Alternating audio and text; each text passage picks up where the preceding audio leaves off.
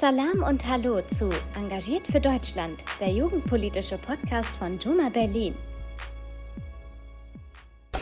Salam und Hallo, liebe Zuhörerinnen und Zuhörer. Mein Name ist Rana und ich bin hier mit Musti in den Juma Studios. Unser wunderbarer Gast ist heute Jeff Kwasi Klein. Wer bist du? Was machst du? Möchtest du dich einmal kurz vorstellen? Ja, sehr gerne stelle ich mich vor. Vielen Dank für äh, das freundliche Entgegenkommen hier und hier willkommen heißen. Ähm, ich heiße Jeff Kwasi Klein. Ich ähm, äh, arbeite bei Each One Teach One. Das ist ein schwarzer Empowerment-Verein und da leite ich ähm, den Maya Yim Fonds. Der ist ein Mikrofinanzierungsprojekt für oder Mikrofinanzierungsmöglichkeit ja, auch für äh, schwarze Menschen, afrodiasporische Menschen, afrikanische Menschen, die politische Bildungsarbeit machen. Und äh, genau, das fördern wir und äh, wir unterstützen die auch bei der Umsetzung der Projekte. Äh, ansonsten bin ich auch beim Migrationsrat Berlin, äh, da im Vorstand. Ähm, das ist ein, ähm, ein Dachverband von äh, über 80 mittlerweile ähm, so äh, migrantischen Selbstorganisationen, postmigrantischen Organisationen und so weiter. Und genau, deswegen mache ich auch, äh, bin ich auch aktiv in der Antidiskriminierungspolitik in Berlin. Und dann noch so ein paar Gremienarbeit hier und noch äh, Projekte dort und so weiter. Unterschiedliche Sachen. Alles hört sich super interessant an, aber lass uns doch noch einmal zurückgehen in deine Kindheit und Jugend. Aus was für einem Elternhaus kommst du denn? Also meine Eltern äh, sind in den 80ern von Ghana nach Deutschland gekommen. Und ähm, ich bin dann äh, 87 in Bochum geboren. Und äh, wir sind dann, nachdem ich ein Jahr ungefähr war, äh, nach äh, Köln gezogen und da bin ich dann aufgewachsen. Das heißt, ich würde mich schon als Kölner irgendwie verstehen, aber vor allem auch als Ghana. Und ähm, ja, also wie das halt so ähm, auch bei vielen Leuten war, die dann ähm, so in ihren jeweiligen afrikanischen Communities aufgewachsen sind, war halt der Bezug immer sehr stark Ghana. Und das hat sich dann halt mit der Zeit, mit dem Älterwerden, den Erfahrungen, die ich so gemacht habe, hat sich das natürlich immer ähm, auch ein bisschen erweitert, so gesehen, mein Bild davon, was meine eigene Identität ist. Und äh, hat sich dann eine sehr stark, äh, auch stark politisierte schwarze Identität ähm, auch entwickelt mit der Zeit. Das ist äh, aber nicht unbedingt eine Sache, die mir so in die Wiege gelegt wurde unbedingt. Ich, meine, ich glaube nicht, meine, dass meine Eltern sich als schwarze Menschen gesehen haben, gerade als sie in Ghana waren, sondern sie wurden ja dann so gesehen schwarz gemacht, als sie dann hier hingekommen sind. Oder äh, die Erfahrung hat es dann irgendwie gebracht. Und ähm, genau, das ähm, ja, kann man so sagen, ist so, was so meine, meine Wurzeln so mehr oder weniger sind, auch die meine politischen Wurzeln, wenn man so mag. Würdest du deine Politisierung an bestimmten Ereignissen festmachen oder sagen, dass das an einem bestimmten Zeitpunkt so eine Wende gab? Das ist eine sehr interessante Frage, ähm, ob das jetzt Ereignisse waren. Ich glaube, es ist so ein bisschen eine Mischung aus unterschiedlichen Dingen, also sowohl einzelne Ereignisse als auch ähm, Entwicklungen irgendwie. Ähm, ich glaube, dass äh, ein ganz starker Faktor, also ein früher Faktor für meine Politisierung war einfach eine, äh, ähm, eine Facharbeit, die wir machen mussten in der Schule. Die habe ich über Martin Luther King gemacht und äh, ich war, glaube ich, 14 oder so und bis dahin hatte ich halt nicht äh, wirklich ähm, mich jetzt viel auseinandergesetzt mit äh, schwarzer Politik oder generell mit Politik, äh, war sehr Basketballfanatisch und äh, das war so das Einzige, wofür Zeit und Raum im Kopf war. Und ähm, dann äh, eben ja, durch diese Facharbeit äh, bin ich dann äh, dahin gekommen, halt mich auseinanderzusetzen einfach mit der schwarzen, mit der Geschichte von schwarzen Menschen in den USA erstmal. Das war auch ein großer Bezugspunkt. Dann auch über Musik ist es auch gekommen. Dann habe ich viel auch äh, so die Musik, die ich gehört habe und angefangen habe dann zu hören, war viel Conscious Rap äh, aus den 90ern ähm, mit Mos Def, Talib Kweli und die ganzen guten Leute. Tupac natürlich auch. Äh, Biggie hat auch ein paar Conscious Sachen. Ähm, und das war auf jeden Fall auch ein starker Faktor. Und dann würde ich sagen, ähm, was meine erste Demo war auch ein ziemlicher Faktor und das war ähm, Demo gegen den Irakkrieg. Ähm, das war das erste Mal, dass ich so auch gemerkt habe, was so eine ähm, ja, was für eine Dynamik einfach auch entstehen kann, wenn Menschen sich gegen etwas stellen irgendwie. Auch wenn das natürlich aus Deutschland weit weg war und äh, Deutschland oder die NATO als ähm, äh, Imperialmächte, wie ich dann natürlich später gelernt habe, auch nicht total äh, unschuldig sind jetzt irgendwie daran, dass es halt immer weiter Krieg gibt und auch diesen Irakkrieg gab. Ähm, dennoch war das ein ähm, wichtiger Punkt irgendwie, ähm, auch in meiner Politisierung mich dagegen zu stellen. Und ähm, dann nach dem Abitur ähm, habe ich zum Beispiel auch gar nicht verstanden, warum alle Leute sofort irgendwie zur Uni wollten. Das war für mich so, wir waren 13 Jahre, waren wir jetzt gefangen, so gesehen, in einer Institution. Das Letzte, woran ich gedacht habe, ist dann wieder in irgendeine Institution zu gehen, sondern ich wollte erstmal die Welt sehen.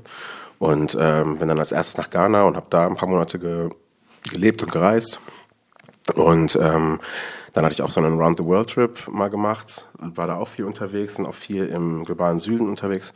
Und das ähm, hat nochmal so krass verdeutlicht, einfach wie unterschiedlich die Lebensbedingungen sind, die Chancen, die, Menschen haben und so. Und für mich ging es dann, glaube ich, in meiner Politisierung viel darum, das verstehen zu lernen. So verstehen zu lernen, warum die Verhältnisse auf der Welt so sind, wie sie sind. Ähm, und natürlich auch Lösungen vielleicht zu finden und ähm, da mich so beizutragen. Ähm, aber da wurde dann immer klarer, dass ähm, um das verstehen zu können, muss ich irgendwie, möchte ich gerne Politikwissenschaft studieren, Sozialwissenschaft studieren. Ich hatte auch überlegt, ähm, VWL zu studieren oder so, oder eine Kombination aus allem.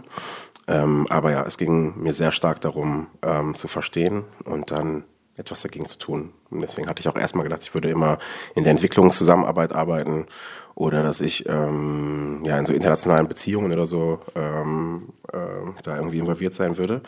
Aber äh, genau, hat sich dann mit der Zeit entwickelt. Auch mein Bild von Entwicklungspolitik hat sich natürlich auch sehr stark geändert. Äh, immer mehr verstanden, dass es auch ein, ähm, ein Mittel ist, irgendwie, um Länder arm zu halten. Und ähm, genau, dann so mit dem sich auseinandersetzen mit Dingen, immer mehr verstehen irgendwie, äh, wie die Verhältnisse in der Welt wirklich sind. Und ähm, genau, das äh, waren so, war so, das war so die Entwicklungen.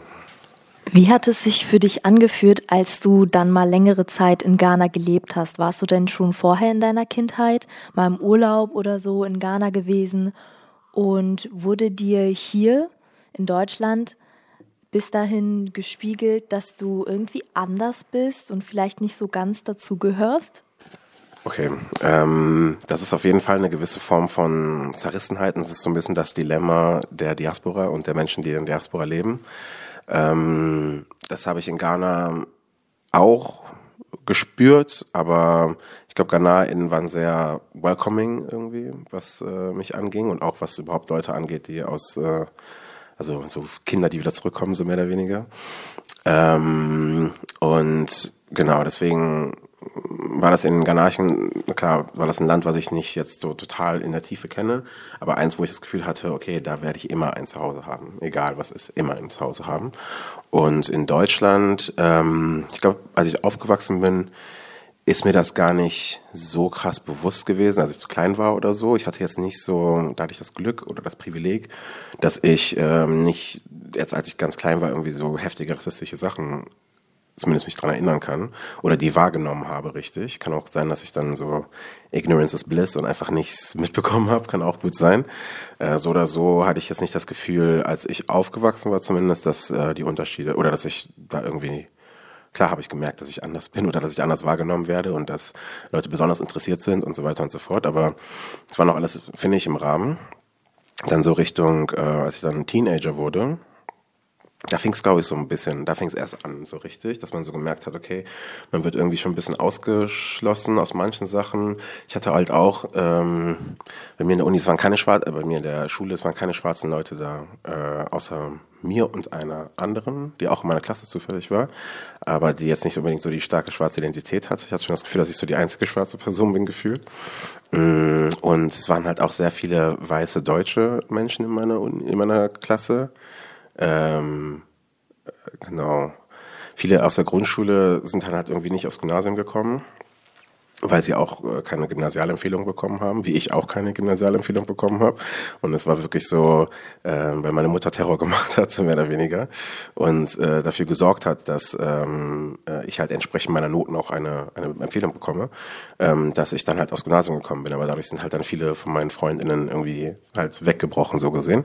Und dann äh, mit so den ähm, bei den weißen äh, MitschülerInnen war das immer so ein, ähm, ich bin so von Gruppe zu Gruppe gesprungen, so, war immer der Coole irgendwie. Das war so meine Nische, der Sportler, der coole Sportler. Ähm, ähm, aber das war halt nie so, dass ich das Gefühl hatte, so, okay, ich bin jetzt voll Teil von der Clique, voll Teil von dem Dingens und dass sie mich auch immer anrufen, wenn die sich alle treffen, sondern die rufen mich zu spezifischen Sachen an, wenn sie gerade mich brauchen oder so, so mehr oder weniger. Ähm, und äh, jetzt ist mir das sehr viel bewusster als damals. Damals fand ich das, habe ich immer nur gesagt, so ja, ich mag sowieso keine Klicken und ich mag das irgendwie so von allen beliebt zu sein und so weiter. Aber ähm, mit dem Wissen, was ich jetzt habe, kann ich schon einschätzen, dass es schon auch Coping wie, war viel, viel Coping Mechanisms, viel so der Versuch eben mit Sachen, die man nicht versteht und einer gewissen Ungerechtigkeit, die man irgendwie so instinktiv fühlt, umzugehen. Äh, und ähm, da bin ich aber froh, dass äh, ich in meiner Kindheit oder Jugend das halt nicht so krass wahrgenommen habe. Es gab Situationen schon, wo ich auch sehr traurig war ähm, und das Gefühl hatte, irgendwie, dass es unfair ist, dass ich schwarz bin, so mehr oder weniger. Das ist ja auch eine Sache, die Rassismus macht mit einem äh, dass man die Schuld irgendwie bei sich sieht oder sucht oder dass man irgendwie, wie wir auch in Deutschland immer sagen, ich wurde so und so behandelt wegen meiner Hautfarbe. Und es hat lange gedauert, das, das umzudrehen und auch aus diesem Colonial Mindset und diesen äh, internalisierten rassistischen Mindset rauszukommen und das Problem eben dort festzumachen, wo das herkommt. Das Problem ist nicht meine Hautfarbe, das Problem ist äh, die rassistische Diskriminierung, die rassistischen ähm, Weltbilder, die Menschen haben. Mm, genau, das war äh, schon ein Prozess und ähm, der halt so mit der Politisierung einherging. Aber ähm, ich würde sagen, dass ähm, ich habe auf jeden Fall natürlich auch rassistische Rassismus erlebt, so keine Frage. Äh, hatte das Glück, aber dass es nicht so, ähm, dass es jetzt nicht für mich gefühlt so traumatisierend war. Das war aber auch schon anders, zum Beispiel für meine Mutter. Ich habe das viel gesehen, wie anders dann auch meine Mutter behandelt wurde. Ich habe auch viel gesehen, wie es halt ist, wenn man eben in diesem Land sich vielleicht auch nicht äh, immer in jeder Situation perfekt ausdrücken kann oder auch nicht immer sich seiner Rechte so bewusst ist und so. Und das ist nicht nur meine Mutter, sondern auch meine Onkel, Tanten und so weiter. Und ähm, darüber habe ich das viel gemerkt. Darüber habe ich auch viel so eine Wut irgendwie entwickelt dafür, wie Menschen in meinem Umfeld behandelt werden. Und das, ich glaube, aus diesem, ähm, aus dieser Wut, auch diesem Mitgefühl, auch aus dieser, diesem, ähm, ja, man will irgendwie beschützen, seine Familie beschützen oder so, kommt halt auch ganz stark bei ganz vielen eben dieser Wunsch, in die Community auch mit reinzuwirken, auch das zu nutzen, die Privilegien, die ich habe, einzusetzen, so gesehen, dafür, dass unsere Community nach vorne kommt und dass, ähm, ja, dass ich irgendwie meinen Beitrag leiste. Ähm, das war, glaube ich, ein ganz großer Faktor und der ist, glaube ich, entsprungen wirklich aus der Familie heraus. Ähm, also ich war in meiner Kindheit auch schon öfter in Ghana. Es war meistens, dass ähm, wir mit der Familie nach Ghana gegangen sind oder ich zu meinem Vater äh, gegangen bin und dann da meistens die ähm, Winter, äh, die Sommerferien verbracht habe. Ähm, das heißt also, der Bezug zu Ghana war auf jeden Fall da, so Ghana zu kennen, war auch da. Aber ich glaube, nach dem Abi war das erste Mal, dass ich halt alleine nach Ghana gegangen bin. Das erste Mal auch richtig reisen konnte. Das war sonst immer sehr protected irgendwie von Familie zu, zu Freunden von Familie und so weiter. Aber da war dann das erste Mal, dass ich so alleine auch gereist bin. Und das war ein großer, großer Unterschied. Und das habe ich ganz anders wahrgenommen, dann Ghana. Auf viel, also in sehr, sehr vielen positiven, auch in negativen äh, Weisen. Wie kam denn dann der Schritt, dass du den Weg sozusagen zur Community gefunden hast, weil es sich ja so anhört, als hättest du in deiner Jugend dann nicht so viel Kontakt zu anderen schwarzen Menschen gehabt? Ich hatte schon Kontakt zu anderen schwarzen Menschen, ähm, jetzt nicht da, wo ich gewohnt habe unbedingt, aber halt schon ähm, so in der Kirche zum Beispiel oder halt so, äh, wie wir es immer genannt haben, Ghana-Partys, wo dann unsere Eltern uns mitgenommen haben und die Kinder dann teilweise auch so vor den, äh, vor den ähm, Speakern so Riesenanlagen geschlafen haben und so. Das können viele äh, nicht äh, weiße Menschen von sprechen, äh, dass sie so äh, Erfahrungen gemacht haben. Und das waren auf jeden Fall immer so ähm, wichtige Momente, ähm, auch des äh, so ja der Identität, identitätsstiftende Momente auch irgendwie. Ähm, und ja, aber es war trotzdem nicht die Zeit, das meinte ich ja so, dass es war jetzt nicht so, dass es, wir haben uns nicht versammelt als schwarze Menschen unbedingt. Wir haben uns versammelt als Ghanaer. Und als ich dann hier nach Berlin gekommen bin, da war das dann schon ein bisschen anders, weil die ghanaische Community zumindest kannte ich hier nicht viele Leute. Und da war es eher so, dass es mit der Zeit dann verstanden hat, okay, dann waren halt viele schwarze Leute, die man mal da kennengelernt hat, da kennengelernt hat. Und es hat sich mit der Zeit, finde ich, jetzt auch gerade in den letzten Jahren sehr, sehr stark, ähm, sind Leute nochmal zusammengekommen. Die Communities sind sehr stark gewachsen in, in Berlin. Und gerade in Berlin ist ja so dieses, ähm, eben dieser Pan, dieses panafrikanische Ding ist fast zwangsläufig so, weil so Leute aus so vielen unterschiedlichen äh, Ecken, ähm, äh, auch Deutschlands und auch so vielen unterschiedlichen Ecken äh, Afrikas irgendwie auch äh, Wurzeln haben. Mm, dass ähm, eben schwarz sein, das war dieser Unifier und das war ist für uns halt so das, was äh, uns zusammenbringt. Und daraus ist, finde ich, äh, also natürlich auch schon lange, ne, seit 30 Jahren, wenn nicht noch länger, gehen diese Prozesse. Aber ich finde gerade in den letzten Jahren, auch durch Social Media, auch dadurch, dass ähm, es generell einfach so eine Welle was heißt Welle, aber so eine Entwicklung gibt, in der ähm, es nochmal so eine Black Consciousness, sich so eine globale Black Consciousness, Consciousness nochmal sehr stark wächst. Ähm, das merkt man auch hier, finde ich, äh, sehr stark. Und ähm, ja, ich merke und ich sehe jetzt, dass ähm, sich immer mehr organisiert wird auch und ähm, finde das sehr, finde das sehr nice. Und das sind alles irgendwie Dinge, die ähm, nicht so unbedingt da waren, als ich noch jung war. Und ich bin aber auch froh, dass es jetzt auf jeden Fall da ist für die nächsten Generationen. Aber ich habe auch schon zum Beispiel bei meinem Bruder, der ist neun Jahre jünger als ich, auch da habe ich schon eine Veränderung gesehen. Und da wir schwarzen Menschen zu einer der jüngsten Demografien gehören in Deutschland, ähm, wird das wohl weitergehen und die Zukunft wird dann in die Richtung auch weitergehen. Ja, das ist auf jeden Fall eine total schöne Entwicklung und hoffen wir, dass es auch so weitergeht. Du hast ja erwähnt, dass du einen Vortrag über MLK gehalten hast. Hattest du denn andere Vorbilder oder hast du sie im Laufe deiner Entwicklung entdeckt? Ähm, ja, auf jeden Fall. Ein sehr, sehr, sehr großes Vorbild ist äh, Malcolm X für mich. Ähm, ich habe seine Autobiografie ein paar Mal gelesen. Die ist sehr, sehr zu empfehlen. Also die Autobiografie, ne, selber geschrieben. Das ist äh, also wirklich ein literarisches äh, Meisterwerk auf eine Weise. Und ähm, dieser Mensch ist einfach eine so unendliche Inspir Inspiration ähm, für mich und für so viele andere.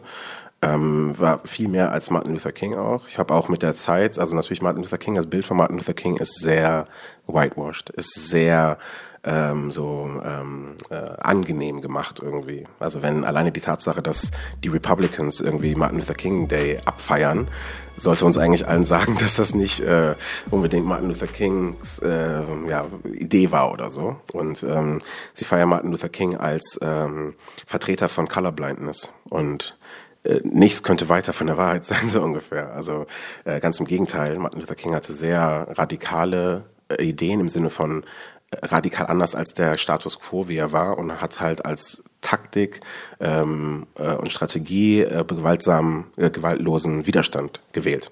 Ähm, andere haben andere Taktiken oder andere Strategien gewählt. Was aber nicht, was man Martin Luther King aber nicht sagen kann, ist, dass er nicht ähm, äh, ganz klar irgendwie für die Sache von schwarzen Menschen gekämpft hat und eben nicht dafür gekämpft hat, dass man einfach die Augen zumacht und ähm, das nicht sieht und nicht darüber reden muss, wie das jetzt ähm, ja auch so angeeignet wurde. Ähm, und genau, ich glaube, glaub, dieser Ideo, also wie es halt mal dargestellt wird, so dieser ideologische Twist oder so zwischen Martin Luther King und ähm, und äh, Malcolm X hat mich auch sehr beschäftigt ähm, und auch sehr geprägt. Mm, aber dann kamen noch viele weitere Vorbilder irgendwie rein. Ich würde so sagen, das größte Vorbild ist auch mit meiner Mutter für mich auch, aber das ist nicht unbedingt politisch, aber was so Widerstand angeht und Resilienz angeht und ähm, ja, so Liebe angeht, ist sie auf jeden Fall das größte Vorbild für mich. Ähm, ansonsten politische Vorbilder, also ähm, ja, Thomas Sankara ist auch ein äh, wichtiges Vorbild für mich. Patrice Lumumba, ähm, Angela Davis äh, ist auch eine wichtige Person, äh, auch in meiner Politisierung. Ähm, Assata Shakur, also es gibt schon echt äh, einige unglaubliche FreiheitskämpferInnen. Du hast ja schon ein bisschen angeschnitten, dass Menschen im Kampf gegen Rassismus unterschiedliche Strategien wählen können. Und du vereinst ja sozusagen zwei Strategien irgendwie in dir, weil du einerseits den zivilgesellschaftlichen Weg gehst, aber auch in der Politik aktiv bist.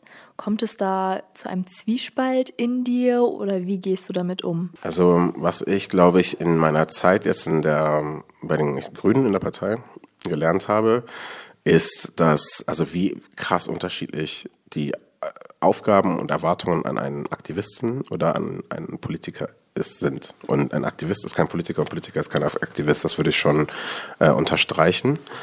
Ähm, und äh, ja, was das angeht, gibt es da schon auch Widerstände oder so Widersprüchlichkeiten auf eine Weise, ähm, die ich ähm, auch gerade so Richtung ähm, letzte Bundestagswahl, Abgeordnetenhauswahl, also Superwahl ja in Berlin auch sehr ähm, mit mir ausgehandelt habe irgendwie.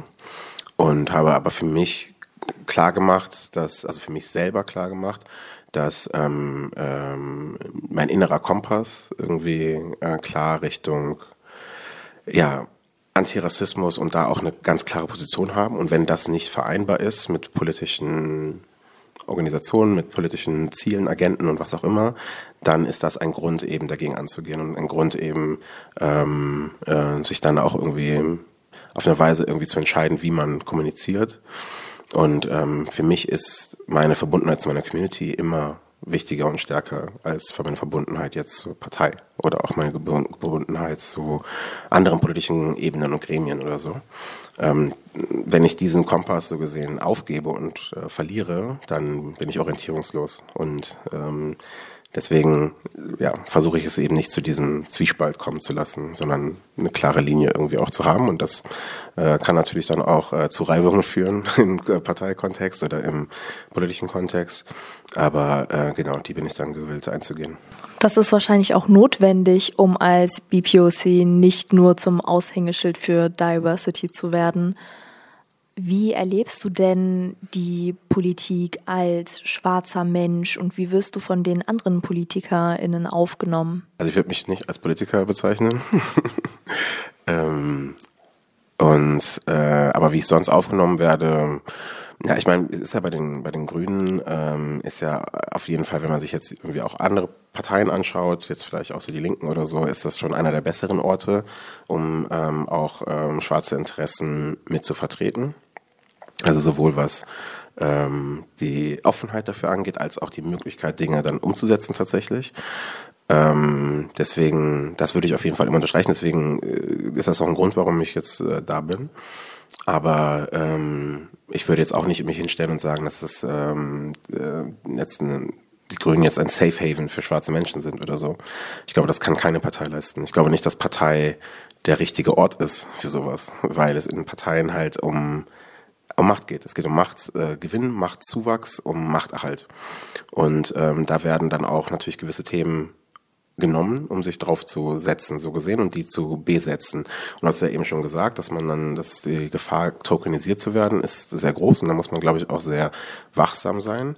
Aber das, was, ähm, glaube ich, ähm, Aktivismus einem lehrt und auch ähm, ähm, ja auch überhaupt irgendwie so politischer Betrieb einem lernt, ist, dass man die Möglichkeit hat, irgendwie neue Strukturen zu schaffen, auch innerhalb äh, von Organisationen und Gebilden. Und ähm, genau, das kann man halt machen, indem man mit den richtigen Leuten zusammenkommt und dann sich halt überlegt, dann, okay, empowern wir uns gegenseitig in dem Parteikontext, so gut möglich wie das auch ist in dem Parteikontext. Ich finde, für mich selber ist es noch mh, mm, eine offene Frage, ob Empowerment im wirklichen Sinne, so wie ich es zumindest verstehe und wie ich es aus Communities, Community-Arbeit kenne, dass Empowerment in einer Partei stattfinden kann tatsächlich. Gleichwohl ist natürlich eine Partei ähm, ein sehr wichtiges Organ, um eben Veränderung ähm, herbeizuführen. Das heißt, da ist auch wieder die Frage der Strategie, die man wählt irgendwie. Wie viel äh, Zeit und Energie verwendet man jetzt irgendwie in die Parteiarbeit, um, weil man da konkrete Sachen äh, schaffen kann. Oder dann halt mit den Zeitressourcen dann vielleicht ein bisschen wegzutreten von der Partei, aber dann die mehr reinzugeben in die Community-Arbeit, dort eher Strukturen aufzubauen und so. Und ähm, ich äh, bin froh, dass ich mich immer mal wieder der unterschiedlichen Strategien bedienen kann. Ähm, ja.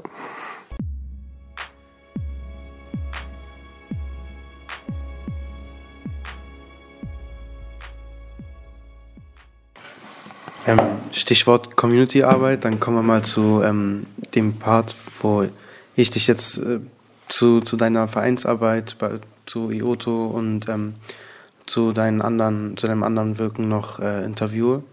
Also, es geht los jetzt mit dem Community-Teil. Ähm, meine erste Frage an dich ist, ähm, du bist ja selbst Projektleiter bei IOTO und ähm, ich möchte einmal mal kurz fragen, so was sind für dich so die wichtigsten Projekte gewesen, die du dort äh, angeleitet hast und ähm, was war so der Outcome aus diesen Projekten? Kannst du das mal so ein bisschen davon erzählen? Okay, ein bisschen Geschichtenstunde, da muss ich auch wieder zurück in, äh, zurückgreifen. Ähm, aber es gab ähm, viele irgendwie so für mich Schlüsselprojekte, die äh, sehr wichtig waren für mich. Also für mich persönlich irgendwie sehr wichtig, wo ich aber auch das Gefühl hatte, dass die einen gewissen Impact hatten und ähm, ja, auch was, was herumgekommen ist. Ähm, als ich angefangen hatte bei Otto zu arbeiten, äh, war ich noch als Elternzeitvertretung und äh, für Karen Taylor, die unsere politische Kommunikation macht. Und das heißt, ich habe dann äh, viel ne, so politische Kommunikation äh, gemacht oder halt einfach so äh, Advocacy-Arbeit auch. Und ähm, eine der ersten sehr wichtigen für mich äh, Momente war äh, eine ähm, Delegationsreise äh, zur ähm, äh, Black, äh, Black Caucus, also zum ähm, Black Caucus in, in Washington also Congressional Black Caucus. Und das ist eine Vereinigung von schwarzen MandatsträgerInnen aus ganz, äh, aus den ganzen USA. Und wir sind mit einer Delegation von schwarzen MandatsträgerInnen aus Europa da angereist. Und das war insofern wichtig, weil, also wir einmal schwarze Mandatsträgerinnen, die wirklich, wir hatten, ich wusste es nicht, dass es in Polen einen schwarzen Abgeordneten gibt, in Ungarn, of all places, in Ungarn einen schwarzen Abgeordneten gibt. Äh, aber natürlich auch in England und Frankreich und so weiter. Und wir haben halt so ne, 10, 15 zusammen, nee, 10 zusammengebracht und sind dann mit denen nach Washington äh, gereist. Und ähm, das war erstmal, wie gesagt, wichtig auch für die Abgeordneten, was Vernetzung angeht und auch zu wissen irgendwie, okay, wir sind schon in einigen Orten, wir sind zwar weniger, wir sind wenigstens äh, jetzt miteinander connected. Ähm, und es war, glaube ich, auch ganz wichtig, ähm, eben zu, ähm, also gemeinsam uns auch mit, der, mit einer anderen Diaspora über den Atlantik zu verbinden. Und das nicht nur auf einer zivilgesellschaftlichen Ebene, sondern eben auch auf einer politischen Ebene. Und ich glaube, das ähm, war irgendwie ein wichtiges, wichtiges Moment, was auch, was viele von den Abgeordneten dann auch mitgetragen haben nach äh, Europa und sehr aktiv geworden sind dann auch, ähm, auch in Sachen ähm, schwarze Politik auch umsetzen, auch weil sie einfach da so empowered wurden, auch auf eine Weise. Ähm, eine dieser Menschen, die mitgekommen sind, war Aminata Touré. Und ähm, ja, danach ist ja noch viel passiert bei Amina. so, deswegen, ich will jetzt nicht sagen, dass das der, der Moment war oder so. Es war zumindest der Moment, wo wir auch Freunde wurden, aber ähm, ähm, ich finde, das war, ähm, das, also das schreibt sie ja auch in ihrem Buch zum Beispiel, dass das ein wichtiger Moment für sie war, ähm, äh, auch ihrer Festigung in dem, was sie macht. Und äh, in, so von daher, diese Reise war auch für mich sehr, sehr wichtig und sehr besonders. Ähm, ähm, was jetzt einfach so äh, eine schöne Aktion war, die strukturell ähm, hoffentlich auch gewirkt hat. Ähm, war zum Beispiel der äh, ein Studienstipendientag, den wir gemacht haben, den äh, ich auch geleitet habe. Das war ähm, Black Academia, hieß der. Und da sind wir in der äh, HU gewesen und haben dort sogar also eine Messe gemacht für schwarze Interessierte, die ähm, also Interesse hatten zu studieren. Also sich das aber vielleicht nicht vorstellen konnten wegen fehlender Finanzierungen, weil sie nicht von Stipendien wussten und so weiter. Oder auch das Gefühl hatten, das ist nicht für uns wir sind zu den Stipendien, zu den StipendienträgerInnen und also den äh, Stiftungen gegangen und haben denen gesagt, okay, was habt ihr denn für spezifische Programme, um schwarze Menschen zu fördern? Dann haben wir keine. so, okay, dann kommt doch mal her und wir bringen euch zusammen mit denen. Und äh, da sind auch echt einige Stiftungen gekommen. Ähm, und genau, es war einfach schön, die zusammenzubringen. Und es war auch schön einfach, dann wir waren ja in der HU und haben dann da auch einen äh, Hörsaal, einen großen gehabt. Und das war einfach ein Hörsaal voll mit schwarzen Menschen in dieser Institution, Universität, die so ausschließend ist. Und auch noch die Humboldt-Universität, die benannt wurde nach jemandem, der halt irgendwie äh, Expeditionsreisen gemacht hat und da auch ganz viel anthropologische Forschung gemacht hat über schwarze Menschen und so weiter. Ähm, also ne, da auch wieder irgendwie, diese Universität wurde auf unserem Rücken mehr oder weniger mitgebaut und es war schön dann das zu reclaimen und ähm, in diesem Saal zusammen zu sein. Das war ein wichtiges Erlebnis für mich und ich glaube auch für viele andere. Äh, und ansonsten noch so was, was vielleicht so eine substanzielle Sache war, ähm, die PAD Week, People of African Descent Week. Die haben wir erstmal in Brüssel veranstaltet und dann in äh, Berlin. Und in Brüssel ist dabei rumge... Also es war halt eine, eine äh, so gesehen eine Konferenzwoche, in der äh, Vertreterinnen von Privatsektor, äh, Politik, Zivilgesellschaft zusammengekommen waren, äh, um eben über die Situation von schwarzen Menschen zu sprechen und aber auch eben die UN-Dekade, das UN-Dekade für Menschen afrikanischer Herkunft, die von 2015 bis noch 2024 läuft, die umgesetzt wird. Und am Ende davon, von der Patrick im äh, Europe äh, in Brüssel, stand eine Resolution, die erste People of African Descent Resolution, bei der sich die Mitgliederstaaten verpflichtet haben, äh, eben antischwarzen Rassismus äh, anzugehen. Natürlich, was das verpflichtet, ne? Also es gab keine Verpflichtung, sondern es ist äh, leider, wie das halt oft so ist, ein Lippenbekenntnis und muss dann aufgenommen werden und dann von den jeweiligen Zivilgesellschaften eingefordert werden. Ihr habt das da gesagt, ihr habt da zugestimmt, äh, jetzt macht das auch. Das heißt, ähm, das war ähm, ein, ein schönes Ergebnis, was aber jetzt noch sich zeigen muss, wie, wie das benutzt wird. Und bei der anderen Pad Week äh, in Berlin, was ich sehr cool fand, wir haben da sehr viele schwarze äh, MultiplikatorInnen und äh, Organisationen einfach zusammengebracht. Und daraus hat sich einmal die ähm, N-Wort Stoppen Initiative auch äh, ge gegründet, die ja jetzt in ganz vielen äh, Städten Deutschlands jetzt schon dazu beigetragen hat, dass das N-Wort geächtet wird und dann damit auch dann rechtlich äh, ankreidbar rare geworden ist. Ähm, und ähm, was, glaube ich, auch ganz wichtig war, das war halt 2019. Ähm, dann 2020, Anfang 2020 war N-Wort stoppen. Das war schon ein sehr großer äh, Mobilisierungsfaktor. Und ich glaube, dass das zu einem gewissen Punkt vielleicht auch beigetragen hat dazu, warum eine gewisse Mobilisierung, Politisierung in den Communities schon vorhanden war, als dann ähm, ja, als dann George Floyd umgebracht wurde 2020. Und dann das dann halt in die Black Lives Matter Bewegung hier so übergegangen ist. Ich will damit nicht sagen, dass die Patrick war der Grund dafür. Es waren äh, Jahrzehnte von Arbeit, die da im Vorfeld äh, damit reingespielt haben. ich glaube, dass die Patrick für viele Leute, die vielleicht ähm, mit ihrem Aktivismus relativ am Anfang standen, ein wichtiger Vernetzungspunkt war, der äh, ja, der dann vielleicht auch dazu geführt hat, dass äh, das Antworten, gute Antworten geben konnte um das mal so vorsichtig auszudrücken. Ähm, damit haben wir jetzt auch sehr viel gehört darüber, wie wichtig vor allem einfach äh, migrantische ähm, und schwarze Vereinsarbeit ist. Ähm, für, für die, die jetzt einfach nur teilnehmen, ähm, was, was sehen die alles nicht oder gerade für dich, der, der das dann leitet und veranstaltet, äh, was sind, also wie, wie sieht so eine Projektschaffung aus? Also ähm, kannst du mal beschreiben, woher kommt dann die Idee und äh, wie kommt es dann dazu, dass dann, dass man die Locations hat oder vielleicht ähm, einfach so konkret, was bedeutet Projektarbeit und ähm, was ist dann so der Moment, wo du der Meinung bist, okay, dieses Projekt ist jetzt aufgegangen, das ist äh, einfach so, es hat jetzt so geklappt, wie ich es mir vorgestellt habe. Vielleicht auch so am Beispiel der Pep Week jetzt direkt. Ich würde es, äh, glaube ich, sogar eher am Beispiel äh, von Yimform machen. Ähm, weil ich finde, da kann sich, da lässt sich ganz gut nachzeichnen, wie so ein Prozess ist und wie groß so ein Prozess auch sein kann und lange auch.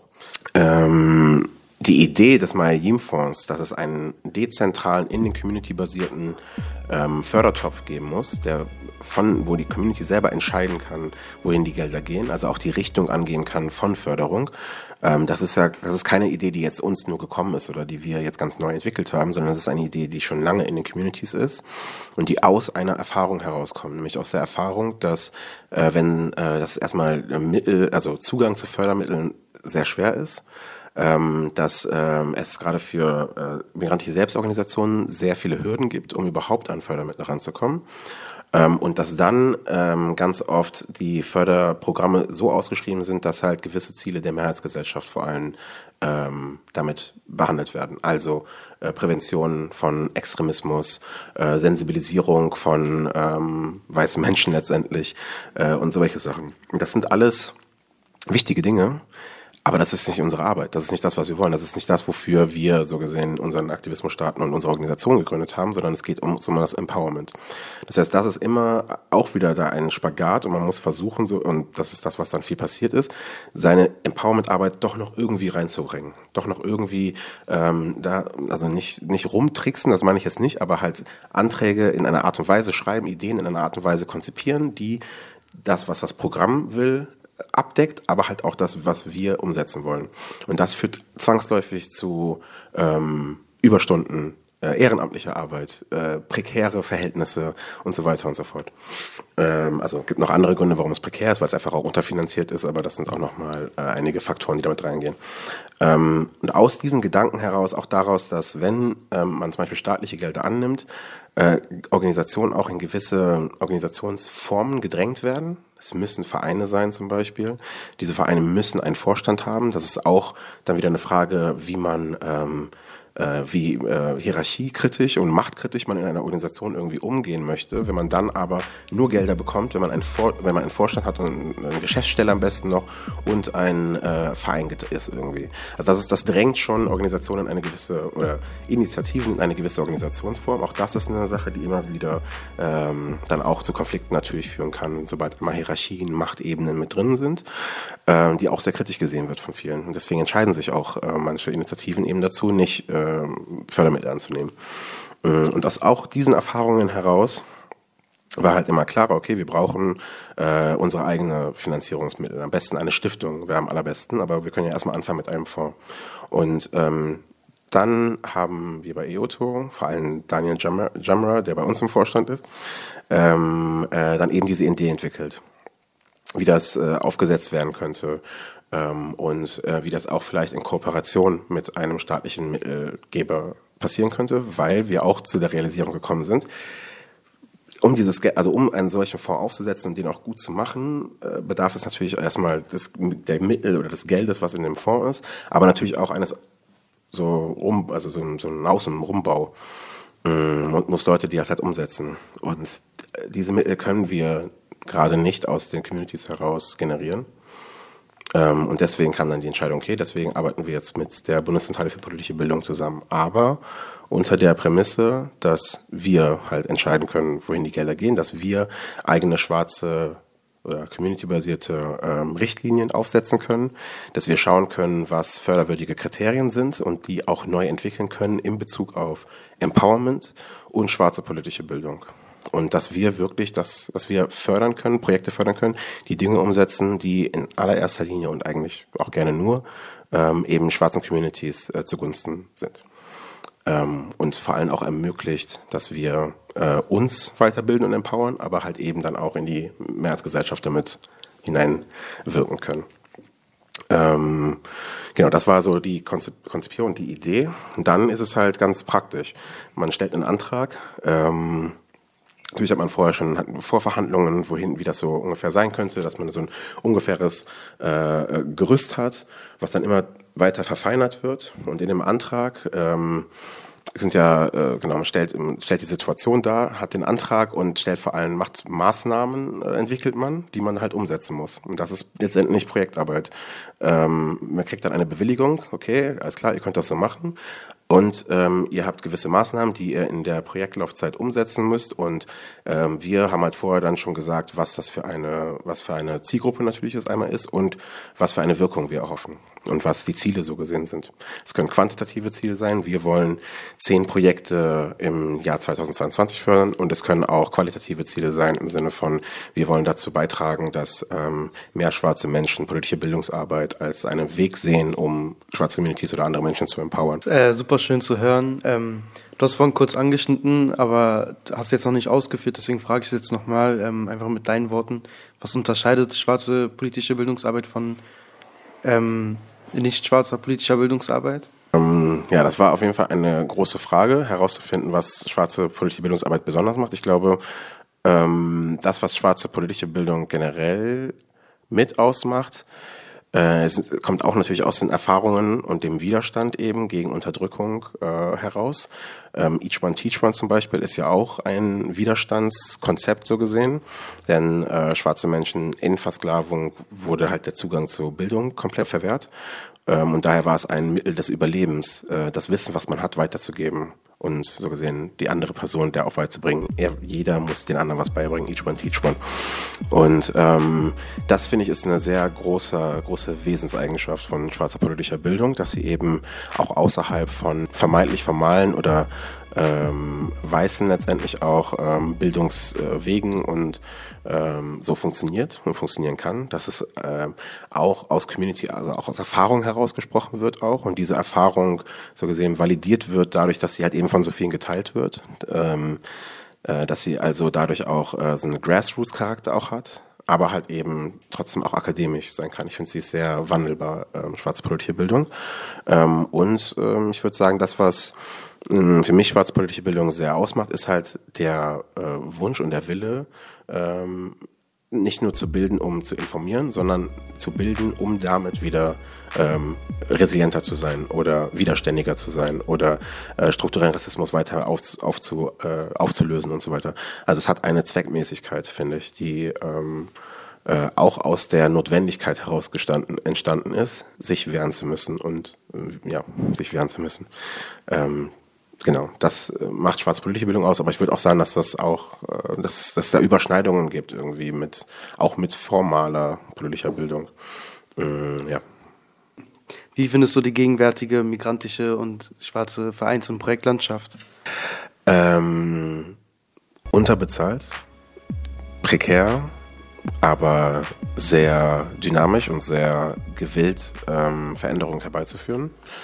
Ähm, das würde ich schon sagen. Ich glaube, dass es äh, noch sehr, sehr große Potenziale gibt. Ich glaube, dass äh, was ich unbedingt ändern muss, ist, dass Empowerment-Arbeit viel mehr gefördert wird.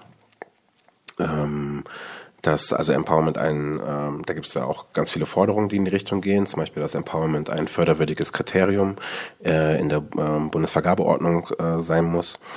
Ähm, aber auch ähm, muss es strukturelle Förderung geben, das heißt also nachhaltige Förderung von Strukturen, nicht nur von Projekten. Was wir jetzt natürlich haben in der Zivilgesellschaft generell ist so diese, wie es immer genannt wird, Projektitis, dass man sich von Projekt zu Projekt immer hangeln muss und dass äh, man manchmal sogar nur für ein Jahr eine Bewilligung bekommt und gar nicht weiß, was im nächsten Jahr ist. Kann ich die Leute, die wir eingestellt haben in diesem Jahr, können wir die überhaupt bezahlen nächstes Jahr? Äh, oder müssen wir kleiner werden oder dann werden wir einfach mal wieder größer. Äh, wie können wir das irgendwie handeln? Aber es gibt halt wenig Planungssicherheit. Ähm, dadurch, dass eben man immer gucken muss, dass man wieder einen Antrag bekommt. Und ähm, das äh, ja, schränkt sehr viele äh, Projekte ein.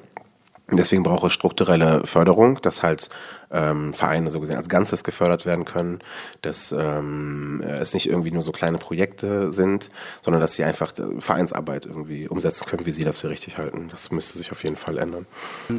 Die nächste Frage, was, was kann sich verbessern und welche Bedürfnisse der Vereinslandschaft müsste gestellt werden? Ich glaube, dass äh, sehr viele Leute echt Bock haben, was zu machen und es äh, ganz oft an äh, so Formalien und Bürokratie und ähm, sowas scheitert. Und ich glaube, diese Hürden, das, das bringt niemandem was, so krasse Hürden zu haben. Also Eintrittshürden auch zu haben, um überhaupt starten zu müssen. Zum Beispiel äh, eine der wenigen ähm, strukturellen Förderungen, die man bekommen kann als äh, schwarzer Verein, äh, geht über Demokratie leben. Und das ist toll, dass es dieses Programm gibt. Ähm, und wir sind auch sehr froh darüber, dass wir äh, diese Förderung haben. Aber die Hürde, dort reinzukommen, ist enorm hoch. Man muss Träger der politischen Bildungsarbeit sein. Man muss ähm, auch schon gewisse Sachen nachweisen können und so. Und äh, ähm, man muss auch äh, freie Träger der Kinder- und Jugendarbeit zum Beispiel sein. Also es gibt extrem große Hürden, die wieder verbunden sind damit, dass man woanders irgendwann aktiv gewesen ist und da schon einen Fuß drin hatte, bevor man überhaupt erst wirklich ähm, Datenzugang zu bekommen. Das heißt also, das, das schließt ja schon von vornherein so viele äh, Organisationen, so viele äh, Vereine irgendwie aus. Und dann ist klar, dass dann eher so die großen Player in den schwarzen Communities dann da einen besseren Zugang haben. Also IOTO, ISD, ADEFRA, äh, Zentralrat der Afrikanischen Gemeinde, all das sind dann natürlich die, die sehr bevorteiligt sind. Aber ähm, das kann es ja nicht sein. So, es muss ja viel breiter sein, viel breiter gestreut sein und einfacher zugänglich sein. Ähm, da kann also viel getan werden.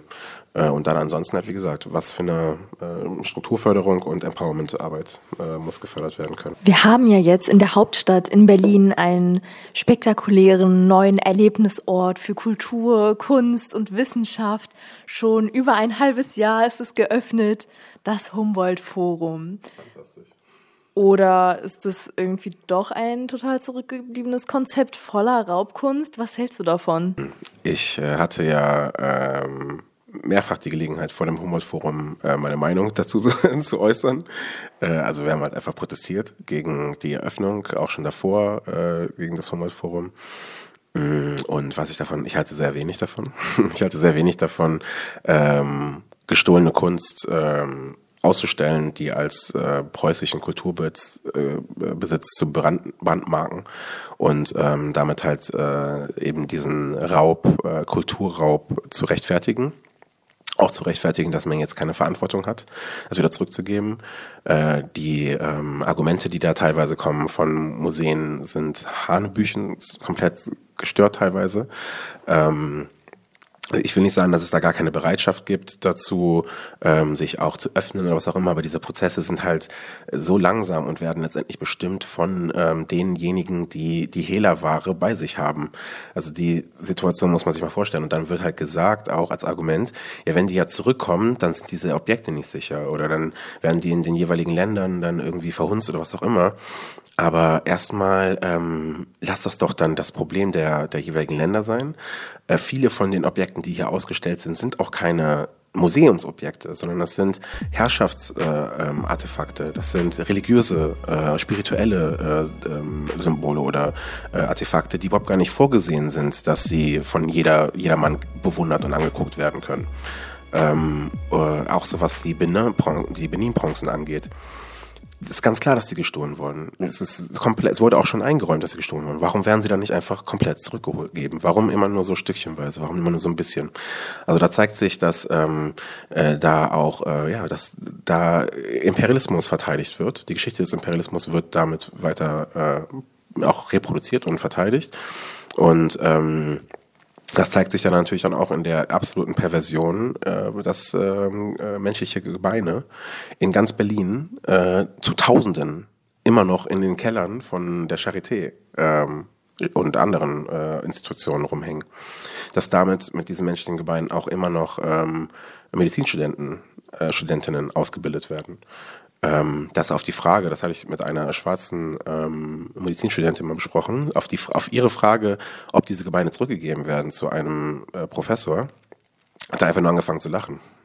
Also gar nicht ernst genommen irgendwie. Also diese, diese Respektlosigkeit, äh, diese Entmenschlichung, die schon damals stattgefunden hatte, als viele von diesen, äh, von ja, diesen Gebeinen oder den Menschen ähm, äh, in ein Genozid umgebracht wurden, ähm, äh, an den, der Genozid an den ähm, äh, Herero und Nama, ähm, dass diese Geschichte, so gesehen, hier immer noch verfestigt und daran festgehalten wird, zeigt eben den immer noch die, die, dass die Verhältnisse halt immer noch sehr ähnlich sind, dass es immer noch ein neokoloniales Verhältnis zwischen Europa und Afrika gibt und dass es immer noch für selbstverständlich genommen wird, eben afrikanisches Leben, schwarzes Leben nicht ganz ernst und nicht ganz voll zu nehmen und seine Verantwortung, die Deutschland hat, ähm, ähm, äh, die halt in, dass die halt in so, in so eine, auch wieder eine Perversion umgedreht wird, als ob sie die Verantwortung hätten, diese Artefakte jetzt der Welt zu zeigen oder so.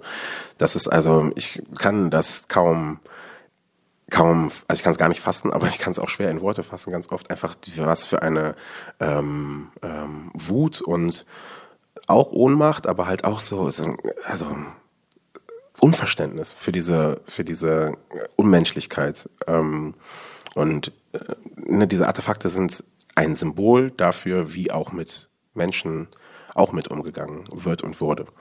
Äh, von daher ja, äh, stehe ich dem sehr, sehr entgegen, dem Humboldt-Forum. Mhm. Möchtest du unseren Zuhörerinnen und Zuhörern noch was mit auf den Weg geben? Was ich äh, mit auf den Weg geben möchte, ähm, äh, ist, äh, also wenn ihr Interesse habt und zu verstehen, wie die Welt ist, dann geht dem Interesse nach.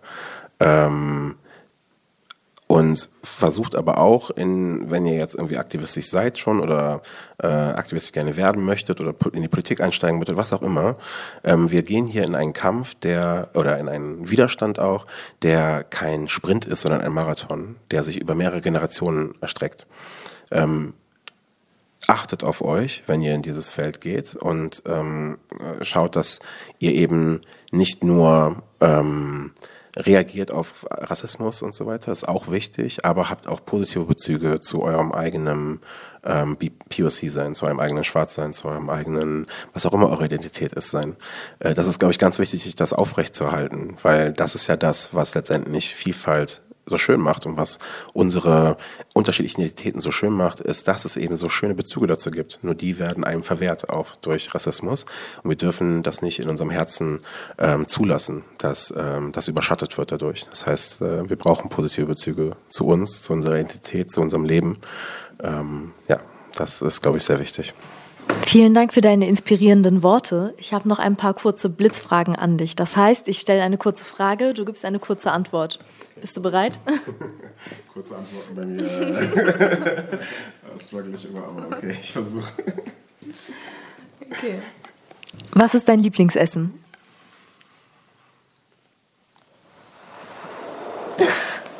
Boah, das ist schwer. ähm, würde sagen, es ist echt schwer, sich für was zu entscheiden. Ich habe ein schlechtes Gewissen dem anderen gegenüber, aber ich mag äh, Jollof Rice mit Tilapia, also ist so ein Fisch, der gegrillt wird, äh, und vielleicht noch äh, ähm, äh, Plantain. Das ist schon wirklich äh, sehr, sehr gut. Ich mag auch Fufu, Fufu auch sehr, sehr gerne. Äh, ja, Eins von den beiden. Erklär mal kurz, äh, was das ist für die, die es nicht wissen. Also ähm, Jollof Rice ist halt einfach ein Reis mit äh, so einer leckeren, also Tomatensauce so mehr oder weniger. Ähm, Plantain, das sind Kochbananen, die äh, frittiert werden. Oder auch, äh, können auch gebraten und gegrillt werden, aber ich mag sie frittiert. Ähm, und auch ein bisschen, wenn sie schon ein bisschen reifer sind und dann frittiert, weil dann sind sie auch sehr, sehr saftig und sehr süß. Und äh, Fufu ist wie so eine Art Dumpling, wenn man so möchte. Es wird gestampft, besteht aus äh, oder kann aus ähm, Plantain, also Kochbananen und ähm, Yam bestehen. Und also wird auch Maniok genannt, glaube ich. Äh, und das wird dann gestampft und zu so einem Kloß. Und den isst man dann mit unterschiedlichen Suppen äh, und so. Und das ist, äh, das Ganache äh, Nationalgericht eigentlich. Was ist dein Lieblingsbuch? Wenn ich eins sagen muss, ähm, was ich immer mal wieder lese, auch ähm, ist das vielleicht, äh, ja, also einmal die Autobiografie von Malcolm X, ähm, aber auch Siddhartha von Hermann Hesse. Äh, Finde ich ein sehr schönes, sehr inspirierendes äh, Buch, wo ich auch mal wieder gerne zugreife, ist ähm, Black Radicalism in the 21st Century von Kinde Andrews. Sehr zu empfehlen. Okay, cool. Was ist dein Lieblingsort?